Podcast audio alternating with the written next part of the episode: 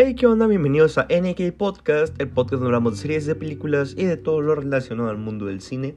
Yo soy Kaneko Osorio y bienvenidos a esta nueva emisión. Te recuerdo que me puedes seguir en Instagram como arroba Osorio. Te recuerdo que le puedes dar a seguir al podcast, nada más le metes al perfil, le picas donde dice seguir.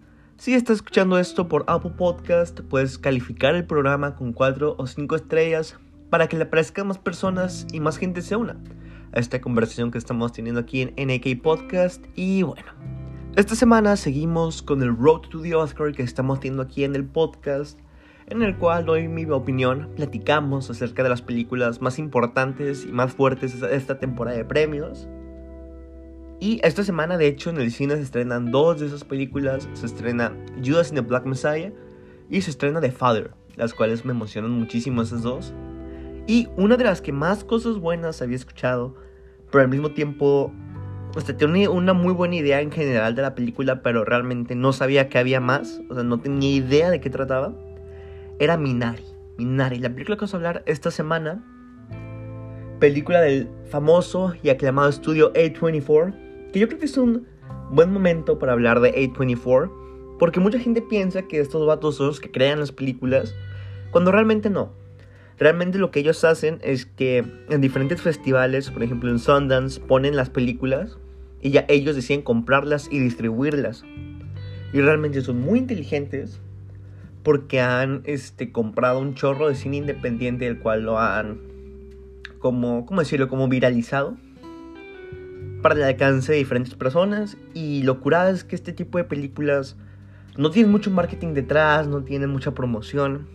Se hacen conocidas y les va bien por la misma gente, entre gente que va a las películas, que tiene la oportunidad de verlas porque las ponen en la mayoría de los cines en el otro lado, van y la recomiendan de boca en boca y así va creciendo.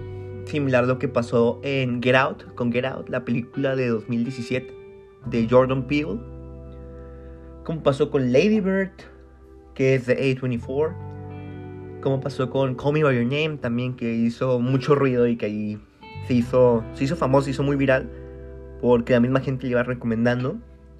Películas de ese estudio está Lady Bird, está Mid-90s, dirigida por Jonah Hill, está The Disaster Artist, este, un chorro de películas, está Uncle James, un chorro, un chorro de películas realmente todas muy buenas. Y creo que Minari es de las más fuertes este año. Yo realmente ya lo dije, no tenía idea de qué trataba la película. Entonces la vi sin ningún tipo, nada más con buenas recomendaciones atrás, pero realmente nunca investigué qué trataban.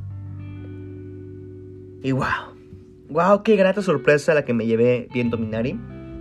Sinceramente creo que es la película que más me ha gustado de las que hemos tocado en este Road to the Oscar. Lloré dos veces, me hizo llorar, sacó lágrimas en mí. y realmente es una película tan, bien hecha. Yo definiría como una película hermosa, así, muy, muy personal, que se nota el amor para la película, pero al mismo tiempo con una calidad y, y una película diferente, diferente.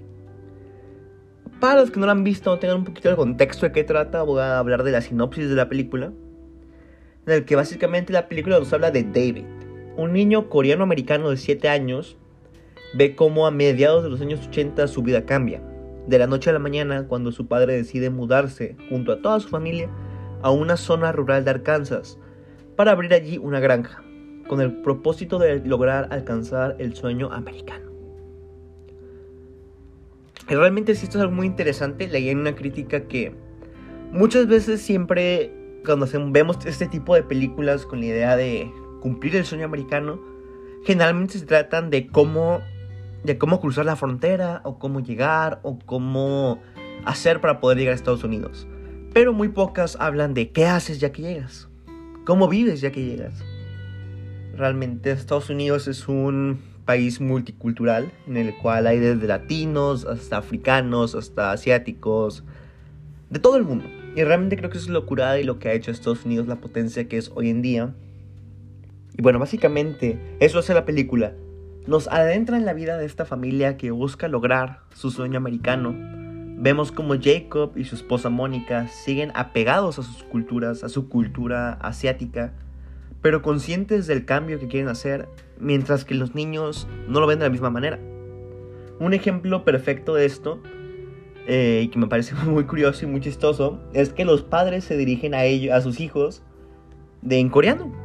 Y los niños le responden en, en inglés y hablan ni como su especie de mezcla entre los dos idiomas. Y me parece algo muy, muy real que así pasa. Nosotros nos podemos dar cuenta con el spanglish, ¿no? Especialmente más la gente que vivimos aquí en el norte del país, la cultura chicana que hay alrededor de ella, el spanglish. Y realmente me parece algo, algo muy interesante y muy, muy bien explicado. Hay un buen conflicto de interés entre la seguridad y comodidad de la familia que busca la madre y el deseo del padre por cumplir su sueño de tener su granja y poder proveerle así a su familia una mejor vida. Porque nos adentran que la familia ya ha tenido, ya tuvo la experiencia de vivir en California, pero trabajaban en una maquila, este, como seleccionando los pollitos, de cuáles son comestibles y cuáles no. Y como que realmente esa no es como la visión del padre que quería tener a su familia y busca conseguir algo mejor. Pero ya hay conflicto en el que, oye, pero es más importante la seguridad y que todos estemos juntos en amor en familia. Y viene un conflicto muy, muy interesante e importante dentro de la película entre los dos padres. El cambio viene cuando los padres, al estar los dos ocupados trabajando, traen a su mamá de Corea para que estén juntos en, familia todos y cuiden a los niños, la abuela.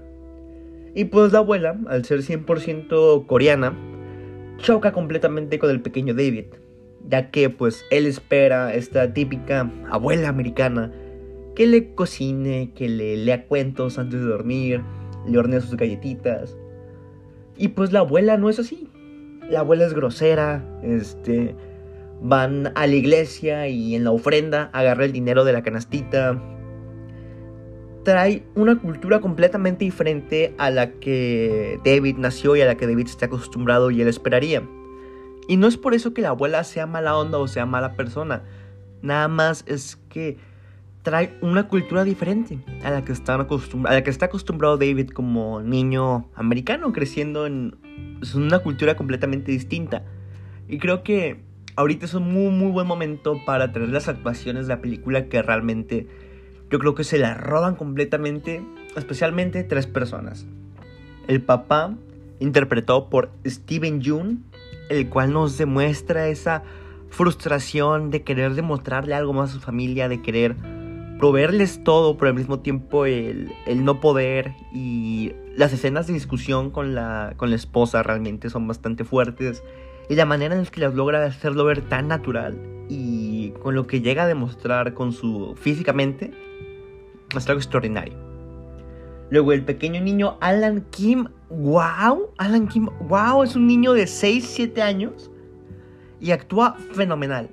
Se me hizo un caso muy similar a lo que pasó con Jacob Tremblay, Tremblay creo que se llama, el niño que sale en la película de The Room, también por A24 donde sale Brie Larson y que ganaron el Oscar a mejor, ganó el Oscar a mejor actriz, no sé si a mejor película, pero sí un peliculón como por ahí de 2015, en el que también el niño actor se la rifa completamente y aquí Alan Kim no excepciona, vemos eh, como esa complejidad, pero al mismo tiempo el poco entendimiento que puede llegar a tener de la situación por ser un niño, pues.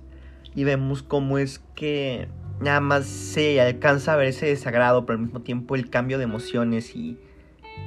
Realmente fascinante lo que va a hacer este niño, realmente increíble. Pero, si hablamos de actuaciones impresionantes, la que se roba la película 100% es Jung Yoo-yoon, que es la abuela en la película. ¡Wow! La abuela en la película es un personaje tan increíble y la actriz lo interpreta tan bien realmente me parece impresionante cómo es que logran entre los dos, ¿no? Reflejar ese sentimiento de amor hacia la abuela y la familia en general. Pero al mismo tiempo cómo inicia siendo desagrado, cómo inicia siendo el niño sintiéndose primero invadido por toda esa cultura, pero con el paso del tiempo y con el paso de conocer a la a la abuela cómo llega a a amarla y realmente cómo es que ese amor en familia incondicional que siempre está y que aunque a veces no se toleren los unos a los otros, al final son familia y todos se apoyan. Realmente se me hizo una, una película en la cual me identifiqué muchísimo, que creo que todos que tenemos a lo mejor una abuela o una tía o un pariente lejano, a lo mejor un abuelo, que no son a lo mejor de nuestra ciudad y, o, que, o con que no hemos crecido con ellos toda la vida. Hay actitudes que mejor nos gustan o, o malos hábitos o costumbres que ya tienen como me viene, por ejemplo, a lo mejor masticar con la boca abierta o que cuelguen su ropa de cierto modo o que cuando estén lavando trastes se pongan a cantar en todo volumen. Diferentes cosas que para cada persona es diferente. Pero la forma en la que lo refleja la película la hace que te identifiques sea cual sea tu situación. Y realmente creo que eso es algo excelente que llega a ser la película. Y al mismo tiempo te demuestra, ¿no? Ese, ese amor de abuela que, que llega a ver cómo es que te llega a ser más fuerte o cómo es que siempre te sientes más seguro, ¿no? Con los abuelos. Y realmente creo que eso es algo extraordinario y más tomando en cuenta que es el ejemplo de una familia surcoreana, o sea, coreana. Y yo siendo mexicano me sentí tan identificado y creo que cualquier persona de, de donde seas te podrías llegar a identificar porque al final de cuentas es amor. Y el amor es conocido como el lenguaje universal. La gente se ama, el amor que hay entre una familia es el mismo aquí y en China y en Corea y en Rusia y en donde tú quieras. Y realmente creo que eso es algo que la película logra demostrar si planar perfectamente en la visión del director. Todo esto también creo que es en parte gracias a que el director se está basando en su propia vida, de cierto modo. No es tan, tan así como una biografía, pero sí. Es un caso similar a lo que hizo Alfonso Cuarón con Roma, pero no tan similar. O sea, no tan profundo como él, pues. Pero el director de la película también creció en Arkansas y creció siendo un niño entre dos culturas. Y creo que es algo impresionante cómo logran hacer la película. Realmente el guion, creo que, creo que es guion original, es súper creativo y súper ágil al momento de crear esas situaciones. Y es algo muy común en este nuevo estilo de películas que estamos viendo. Son películas personales que cuentan historias en el cual te puedes identificar 100%, muy similar a lo que pasó con Lady Bird o con otro o del mismo estilo de películas pero diferentes. No sé si me estoy dando a entender, pero el punto es que seas de donde seas, del contexto en el que vengas, te puedes llegar a identificar, porque al final de cuentas es amor. Y el amor está en todos lados. Entonces creo que es algo impresionante cómo lo logra manejar esta película. Tampoco quiero entrar mucho detalle de qué pasa porque creo que es... Estoy dando una idea general del sentimiento que mueve a la película, pero sin embargo no quiero llegar a adentrarme mucho porque si lo ves desde sin saber tanto al respecto nada más, como con esto poquito que estoy diciendo, lo podrás disfrutar mil veces más. Entonces, creo que esto vamos a dejar dentro de el meaning de la película. Y ahora, en aspectos técnicos, la cinematografía de la película es hermosa, está muy muy bien hecha la película, está muy bonita. Hay fácil unos 5 frames que en cuanto los vi dije, ah, esto en unos par, en un par de meses va a estar en las páginas de Instagram que checan la paleta de colores y que hablan de la cinematografía, ¿sabes? O sea, es ciertas así frames que vi dije, ah, esto va a salir en unos dos meses. También el score. El score original de la película es tan bonito, especialmente la segunda mitad de la película es cuando más me di cuenta de Realmente yo soy pésimo para darme cuenta del score y la banda, la banda sonora detrás de una película. Porque al momento de estarla viendo como que no estoy pensando en eso. Dice, ya si, si voy con la idea de analizar el... Como la música de la película, pues ya me puedo dar cuenta. Pero hay ciertos scores que quieras o no, realmente viéndola te quedas, wow. Por ejemplo, el de Gravity, el de Interstellar, de Christopher Nolan, el del Gran Hotel Budapest, el de la forma del agua también impresionante. Y entre ellos yo pondré el de Minari. El de Minari está muy muy bonito y va mucho como con la temática de la película. Entonces sí, básicamente eso es todo lo que tengo que decir de Minari. Lo cual yo creo que de las cuatro películas con esta que hemos tocado para la temporada de premios, sin duda alguna Minari ha sido mi favorita hasta el momento. Esperemos. ¿Dónde faltan unas que otras películas? Falta que toquemos The Trial of the Chicago 7, Nomadland, que Nomadland yo creo que es la que más pinta, que más, este... Pues la favorita a ganar el Oscar. Entonces la que de las que más emocionado me tienen. The Father, que he escuchado cosas muy muy buenas de esa película y la cual soy... Tengo muchas expectativas respecto a esa película. Me falta Pieces of a Woman. No sé si me va a aventar Collective, el documental. Porque en cuanto a documentales de la temporada de premios no he visto nada. Me falta también One Night in Miami, que aunque no es las favoritas, eh, que no siquiera está nominada a Mejor Película, sí está haciendo ruido en, otras categorías. Creo que tiene como tres nominaciones. Pero sí. De las que hemos tocado en el podcast, sin duda alguna Minari ha sido mi favorita. Ha sido lo que más me tocó. La que más me ha movido. Y yo creo que si le das una oportunidad, puede que te guste mucho también. Así que bueno, esto sería toda esta semana. Muchas gracias por escuchar. También os he pensado, no sé si aventarme a ver Godzilla contra Kong. Ya que tenía ganas de verla, es el primer blockbuster después de mucho tiempo. Pero se vino con todo, no manches. Los cines están repletos, hay un chorro de gente. Y hasta yo me saqué de onda y dije, uy, por eso me estoy esperando una semana después de que se estrenó para que ya no haya tanta gente. No sé si irla a ver y yo creo que sí la voy a ver, pero no sé si hacerle un podcast, un episodio. Si te gustaría que, que hablara y diera mi opinión de Godzilla contra Kong, si te gustaría que la fuera a ver, dime este, qué te parece. Y nos estamos viendo la siguiente semana en el podcast. Bye.